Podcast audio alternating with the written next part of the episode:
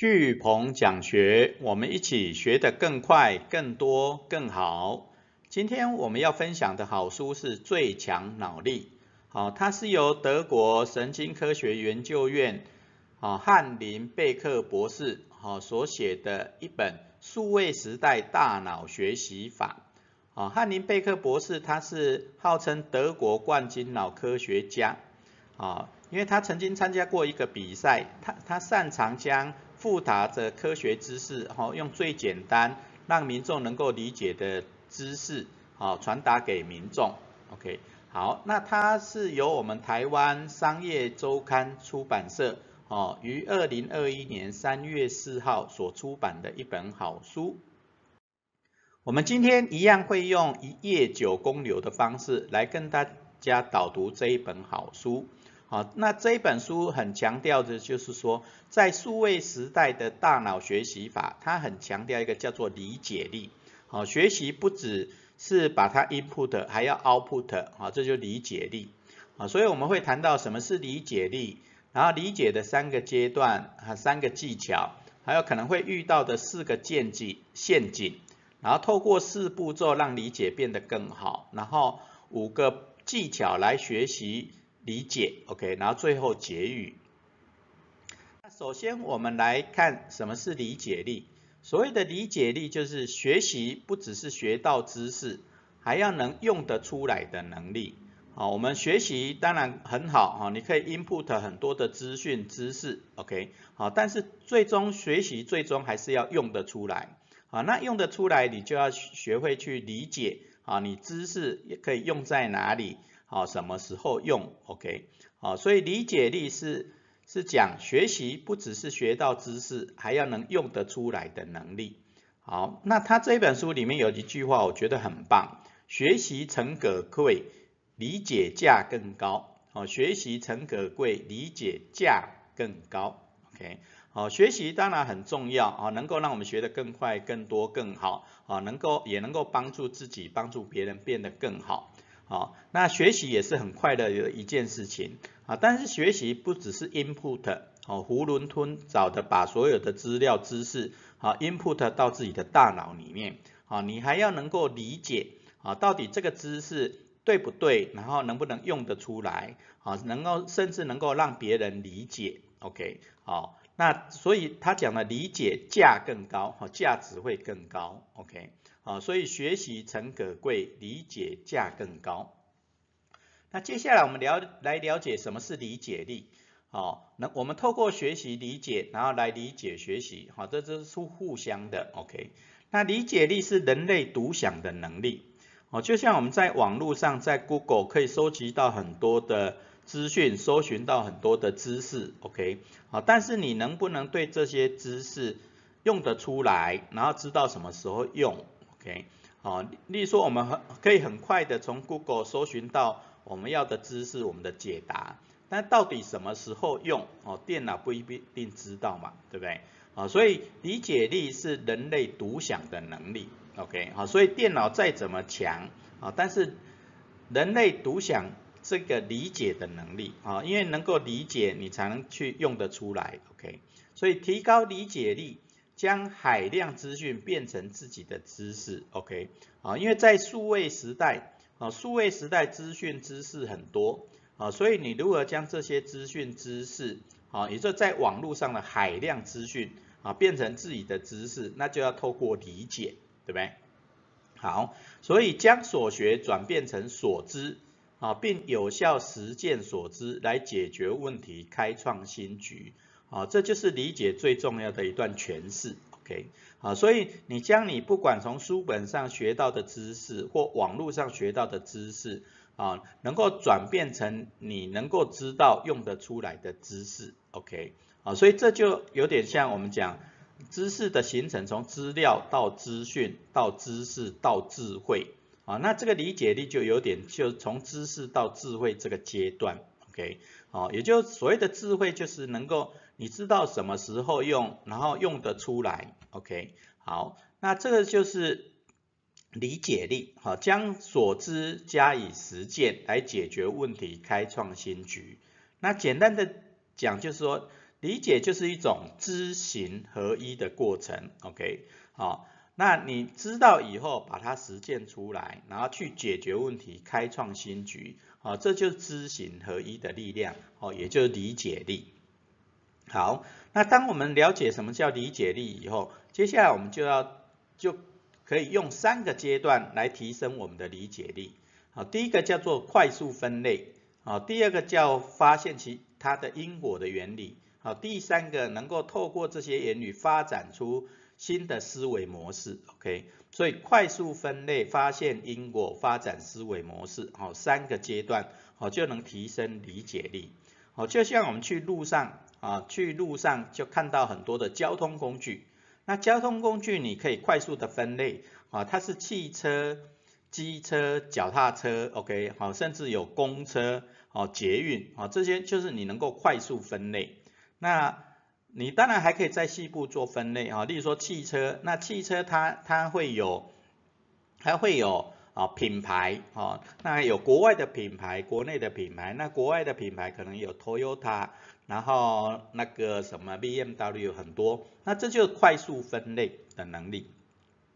所以理解力第一个阶段就是你看到一件事情、一件事物或一个现象，你能够快速分类的一种能力。第二个，当你快速分类以后，你你可以发现它背后的因果的原理啊，例如说这些交通工具、这些汽车，它为什么能动？那它能动，第一个一定是第一个，它有轮子，有方向盘，对不对？然后它也有汽，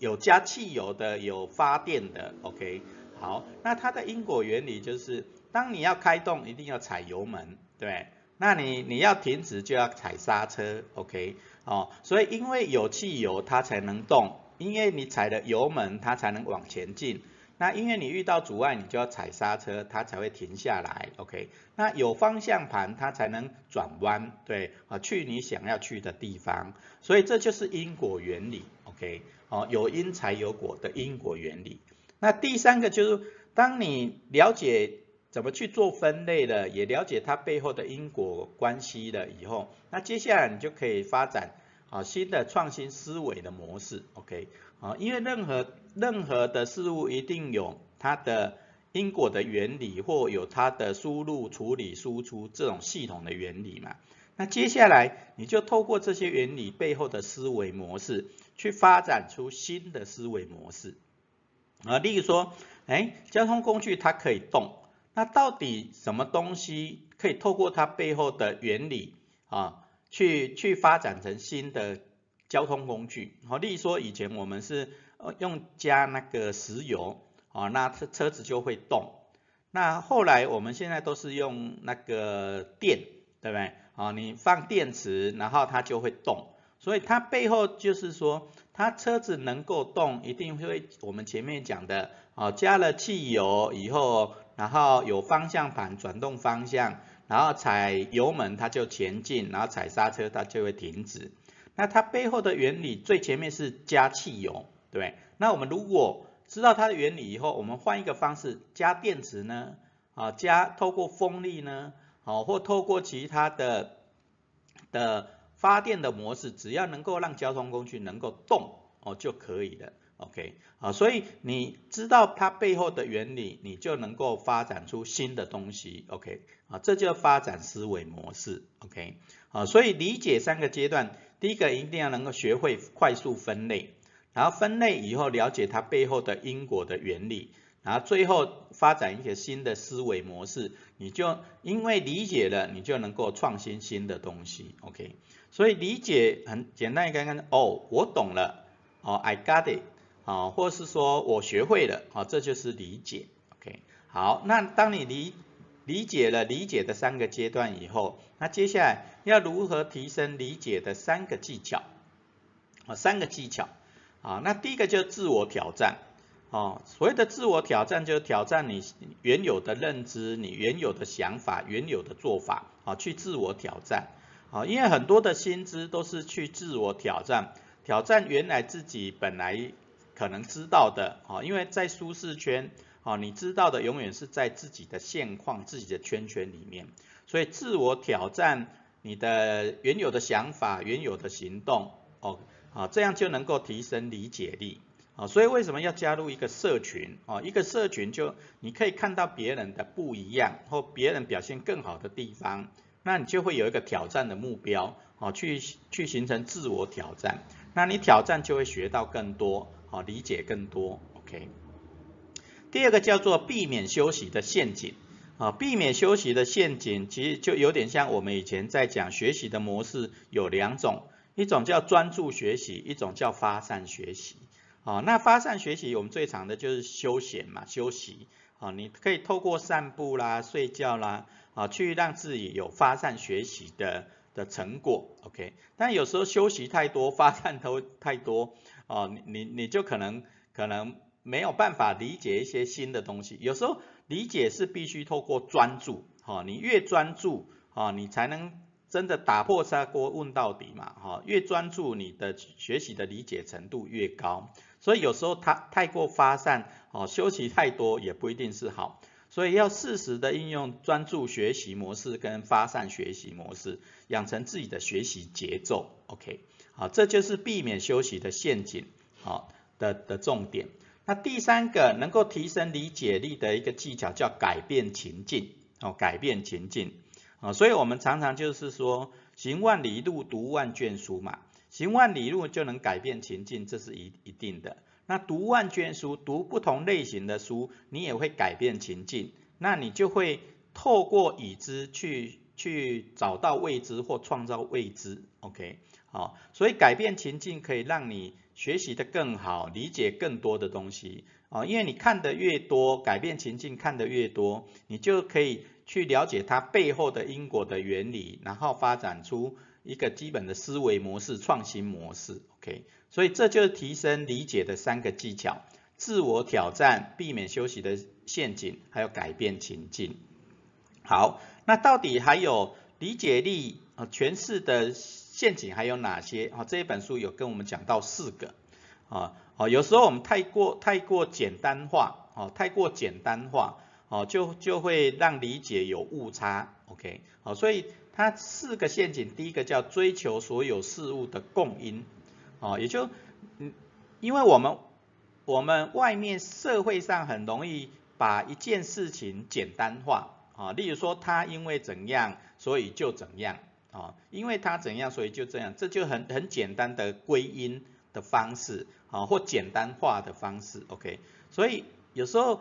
透过社会的简单化，你当然可以理解很多事情，但这个简单化可能背后不一定是那那样的的问题或那样的答案，OK，哦，所以所以所以你在理解的时候，在做解释的时候，哦，要避免这一种哦简单化哦的一种共因的一种结果，OK，好，太过简化。第二种是追求美，哈，追求完美，追求美的境界。哦，你在追求美，你就不会去挑战你原有的认知嘛。啊，你觉得，哎，那个是最好的，啊，那个是最好的。例如说，有人认为，啊，你刚，例如说我们刚刚讲那个交通工具，有人认为国外的品牌 BMW 啦、Volvo 可能是最好的，啊，啊，最完美的，啊，但是有时候不一定啊，不一定适合你呀，对不对？啊，有时候，你如果只有一个人，你开太大的车。啊，也没有用。那你如果在市区交通比较拥挤，停车不方便，啊，你开太太好的车，啊，也不一定适合，啊，反而更没麻烦。所以追求美不一定是是是哦最重要的，OK？有时候最最适合的才才重要，OK？好，第三个是追求伪科学，啊，伪科学，啊，我们很多的知识都假科学之名来来行他所要。所要行销也好，所要让你改变行行动或决定也好，好，这这些都是伪科学啊。例如说，我们当然有什么以前有左脑右脑啊，对不对？好，左脑强调逻辑，右脑强调创创意创创造力，OK。但是这个我当我们学过大脑八本以后，你就知道大脑不只是左右脑的这种简单的区分而已。啊，它其实还有什么？我们讲的前额叶啊、颞叶啊，哦，各种大脑的功能，海马回啊，哦，神经元、镜像神经元，所以很多的科学，哦，虽然可以简单化，让民众很容易了解、很容易理解，啊，但是有时候科学也会带来一些负面的作用，OK，好，那这一种就是伪科学，OK，啊，所以要要养成求真善美的一种一种学习理解的态度，OK，好，第四个是追求意义，好的陷阱，追求意义的陷阱，啊，人生当然很很多很多，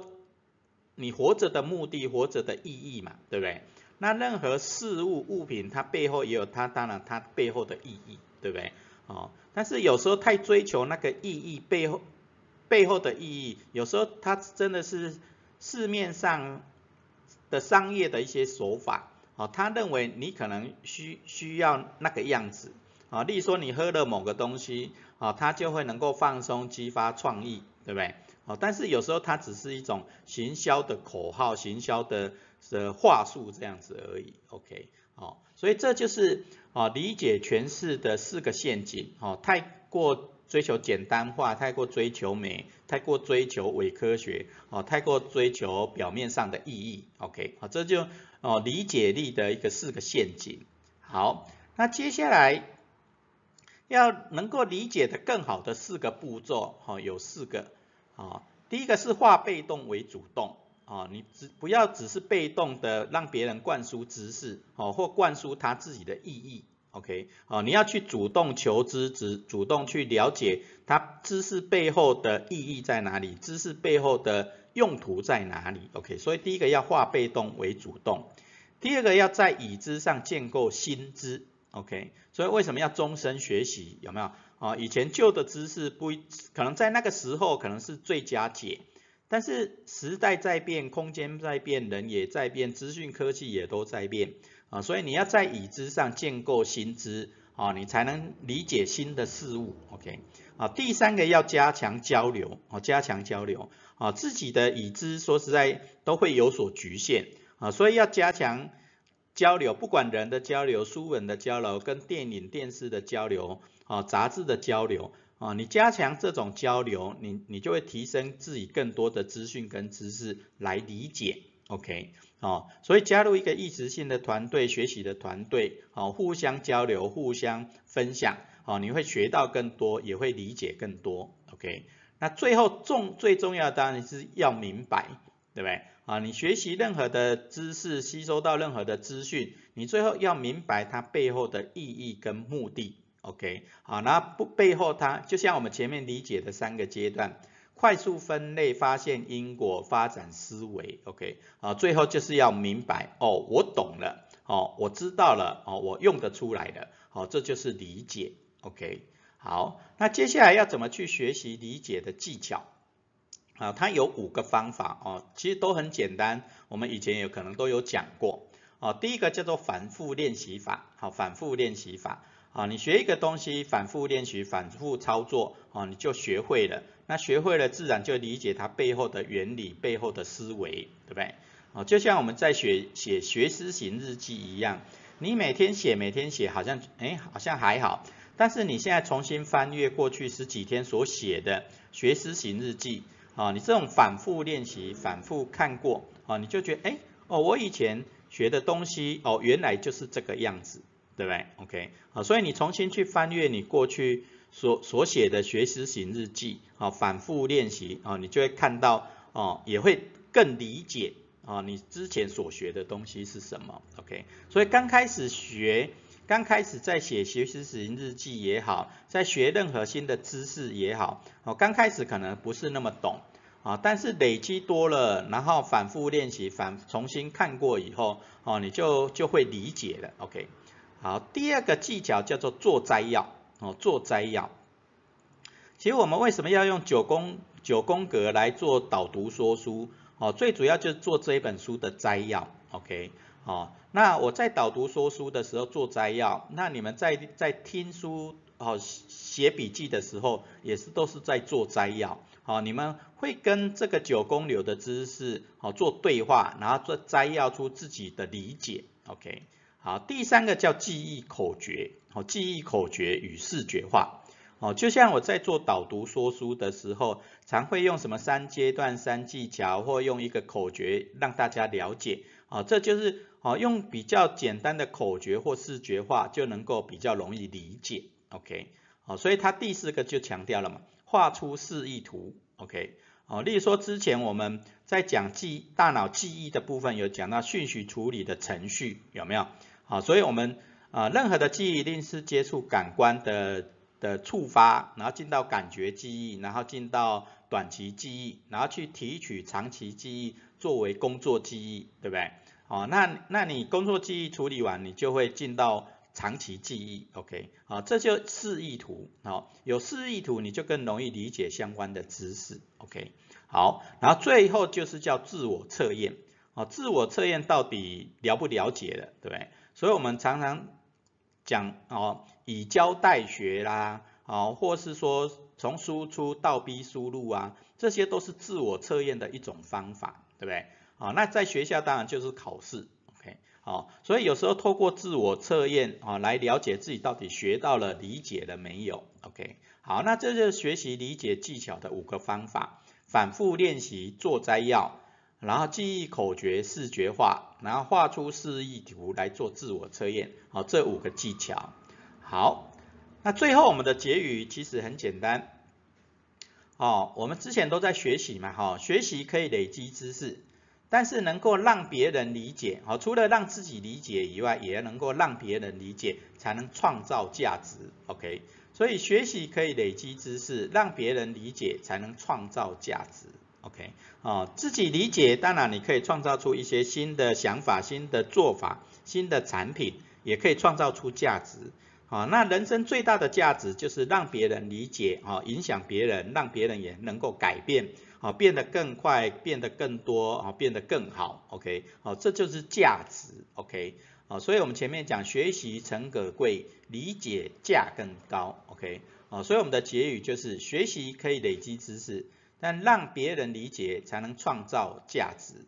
好，所以我们今天最后学思型的反思行动是重新整理学习类的主题摘要。好，用一句口诀来分享。OK，好，我们学习了那么多，好，学习了很多的学习的方法。好，那这些学习到底什么是学习？那学习如何让自己学得更快、更多、更好？OK，好，那你可以重新看看前面哦学习类的主题八本，OK，好，或你平常自己在学习的时候，你觉得学习到底是什么？可以用在哪里？好，做一些摘要。那你也可以用九宫格来摘要，好，用九宫智慧卡来摘要，OK，然后最后摘要完以后，想想一下要用什么口诀来更加大家分享。让大家能够理解，让大家能够用得出来，OK，好，所以我们最后学思型的反思行动是学习整理学习类主题摘要，用一句口诀来分享。好，我们今天最强脑力的好书导读就到这边。